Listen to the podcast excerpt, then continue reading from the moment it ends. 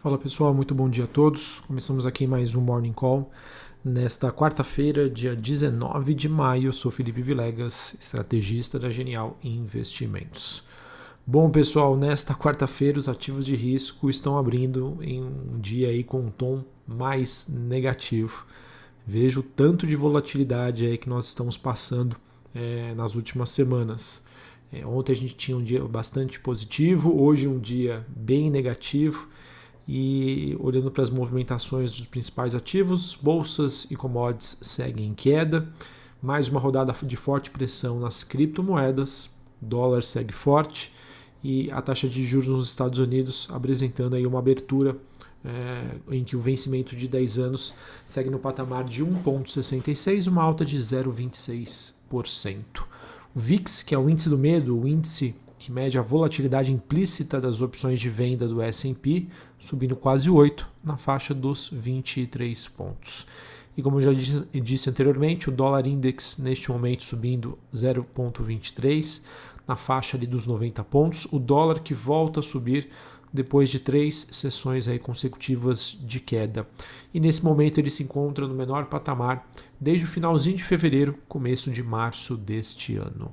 O petróleo recua e tem a sua sessão, a sua segunda sessão de, de queda após a sinalização de aumento dos estoques nos Estados Unidos, possibilidades de maiores ofertas do Irã e também com esse clima aí mais averso a risco, dólar subindo entre outros. Metais industriais é, negociados na Bolsa de Londres e o minério de ferro também interrompem aí uma sequência de ganhos e passam por realizações de lucros. Assim, pessoal, olhando somente para a movimentação dos ativos, bolsas caindo, commodities caindo, VIX subindo, dólar subindo, a gente pode acreditar que poderíamos ter um dia também de uma movimentação de baixa aqui para a bolsa brasileira. Mas como eu gosto de dizer, neste momento de forte volatilidade, não estou querendo me arriscar. Afinal, as coisas começam de um jeito e podem terminar é, de outro completamente diferente. Em termos de cenário global, pessoal, os temas seguem os mesmos, tá? com o mercado vendo os riscos de inflação, potencial retirada dessa liquidez global como principal tema de curto prazo. Um dia ele vai olhar o copo meio cheio, outro dia ele vai olhar o copo meio vazio.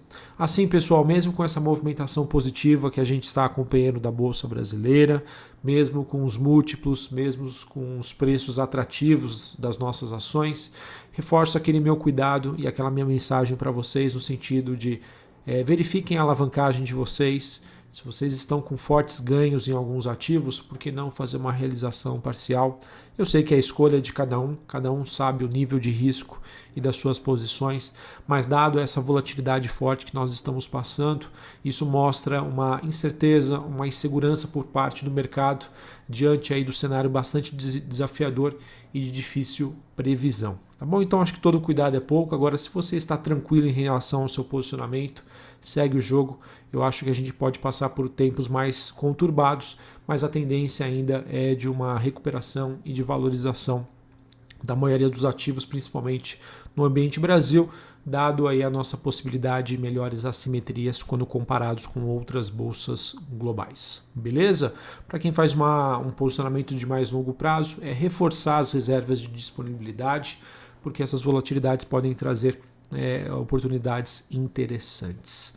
Sobre os dados macroeconômicos, é, tivemos nesta manhã a inflação do mês de abril na zona do euro ficando dentro das expectativas, apesar de uma alta e uma aceleração substancial em relação ao mês de março. Mas, como eu já disse, dentro do esperado. Reino Unido também, sinais claros de inflação, mas eu acho que isso é uma consequência das reaberturas que estão, sendo, a, que estão ocorrendo por lá. Estados Unidos, Reino Unido e Israel acabam servindo como proxy para o mundo é, sobre a questão de vacinação e Covid-19. Bom, pessoal, falando um pouquinho sobre as criptomoedas, a gente continua a ver um movimento de, de queda né, desses ativos. É, o Bitcoin, né, que desde a máxima, que foi, se não me engano, no mês de abril, em que ele atingiu a região dos 60 mil dólares, ele passa a ser negociado hoje né, na, na faixa ali dos 40 mil dólares. Uma queda bastante forte que começou é, com uma movimentação é, de declarações que foram feitas pelo Elon Musk, é, de que ele não estaria utilizando né, mais da criptomoeda, como não poderia mais utilizar a criptomoeda nas negociações de carros da Tesla, por conta né, do, da, dos gastos de energia. Enfim, isso acabou iniciando aí um movimento de baixa que acaba se prolongando é, nesses últimos dias. E um outro ponto também que foi é, questionado foi o fato de que o, autoridades chinesas é, vieram fazer declarações né, de que ativos, tokens, não poderiam ser utilizados como meios de pagamento. Houve uma restrição ali chinesa e isso acaba contribuindo para esse movimento de realização de lucros. Mas o mais interessante que eu quero trazer aqui para vocês é que esse movimento de queda das criptomoedas ele acontece em meio a um relatório que é divulgado todos os meses do, do Merrill Lynch, né, do Bank of America, e que ele mostra ali né, quais as classes de ativos que acabam sendo, na sua maioria, é, consenso no mercado, ou seja, muitos gestores posicionados nessas classes. E especialmente aí neste mês houve essa virada né, do mercado optando é, no mês passado por estar posicionado em ações de tecnologia e agora por estar comprado aí em bitcoins.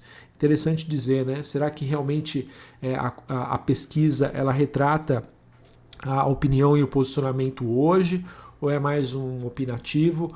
ou o posicionamento que estavam sendo feito por esses gestores era algo mais de curto prazo e que com essas quedas aí que a gente acabou observando uh, nas últimas semanas, isso não passou aí de uma operação mais de curto prazo do que algo mais estrutural. Enfim, só fica aqui a curiosidade.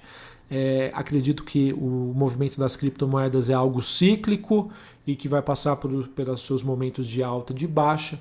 Para quem acredita, para quem estudou, para quem entende é, e sabe né, de todos os riscos envolvidos, é, o, o, vejo que o Bitcoin hoje se encontra ali na média móvel de 200 períodos, uma média bastante utilizada pelo mercado e que pode sim servir como patamar de suporte.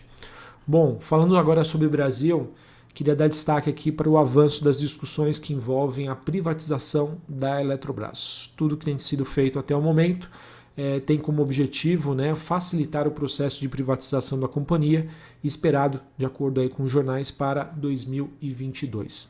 O último movimento que nós tivemos envolvendo o tema foi do deputado Elmar Nascimento, que finalmente protocolou o seu relatório da MP, abrindo espaço para que ela seja, seja votada hoje na Câmara.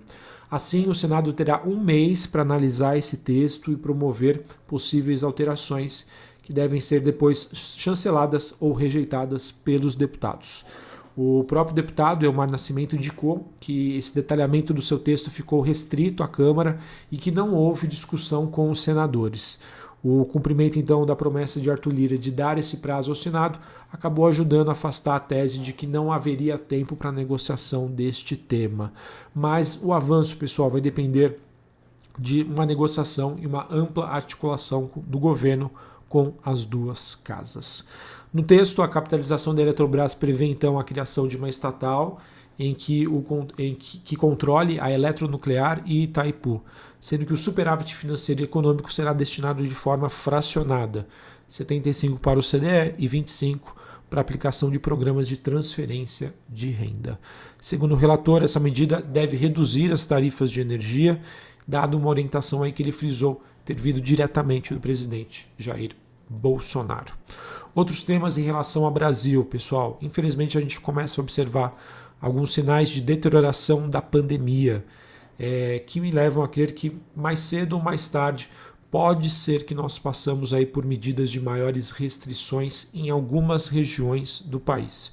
Isso se dá pela maior flexibilização né, das pessoas em termos de circulação, de circulação e pelos atrasos que, que acontecem é, na, nas campanhas de vacinação, dada a falta de insumos. Então vamos ver, é um tema que é, o mercado está acompanhando de perto e neste momento aí, por mais que essas informações não nos levem a qualquer certeza ou qualquer opinião concreta, eu vejo que serve mais como ruído e que isso pode sim atrapalhar no desempenho dos nossos ativos. Outro ponto que chegou agora pela manhã, pessoal, que na minha opinião também cria, não que isso tenha um efeito sobre a bolsa, né, os negócios, economia, mas acaba criando ruídos políticos. Na segunda reportagem da Folha, o ministro do Meio Ambiente, Ricardo Salles, e a pastas e a pasta eles são, seriam alvos numa operação da Polícia Federal nesta manhã. Essa ação que tem como objetivo apurar crimes de corrupção, advocacia administrativa, prevaricação e facilitação de contrabando que teriam sido aí praticados por agentes públicos e empresários do ramo madeireiro. Tá? Então vamos acompanhar. É um tema bastante delicado. Não tive ainda muito tempo de, de ir atrás de informações mais detalhadas, mas é algo que, sem sombra de dúvida, também gera maiores atritos e ruídos sobre as questões políticas. Para a gente encerrar aqui e falar sobre o noticiário corporativo, a Minerva se pronunciou que vai continuar atendendo seus clientes internacionais por meio das suas operações no Uruguai, Paraguai, Brasil e Colômbia. Essa medida visa atenuar o impacto da suspensão por 30 dias das exportações de carne bovina de empresas na Argentina, que acabou prejudicando aí uh, o setor como um todo, principalmente a Minerva.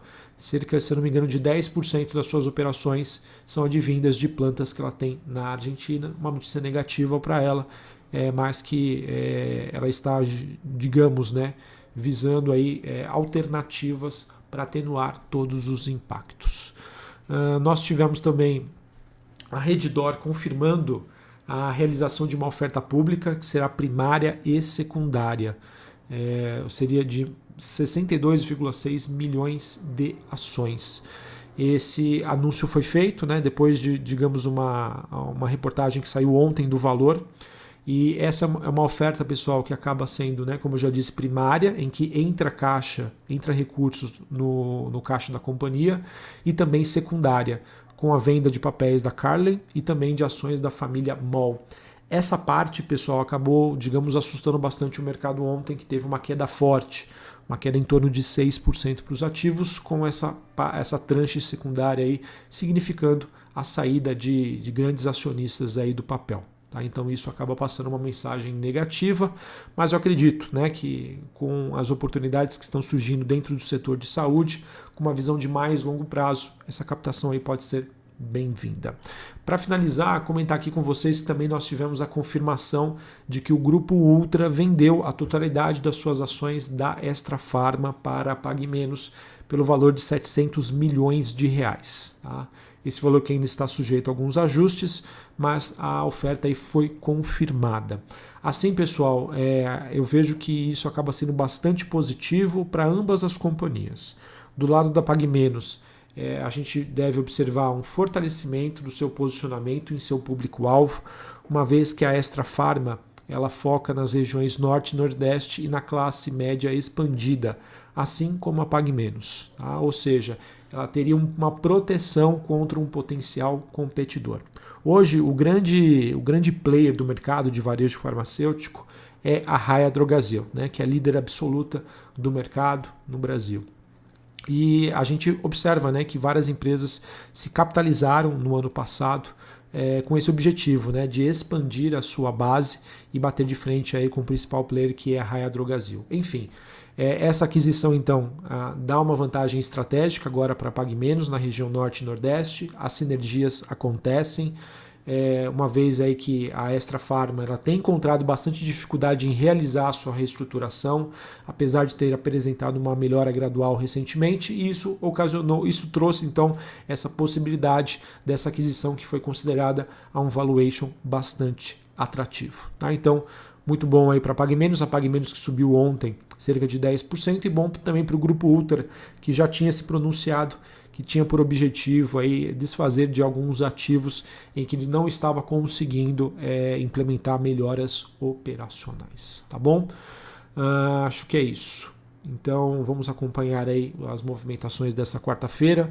Hoje, às 3 horas da tarde, se não me engano, tem a ata do Fed, né, o Banco Central Americano, que o mercado vai pegar, tentar pegar novas pistas, detalhes sobre qual é, qual é o futuro né, em relação às políticas é, monetárias que estão sendo praticadas e se vai haver alguma mudança.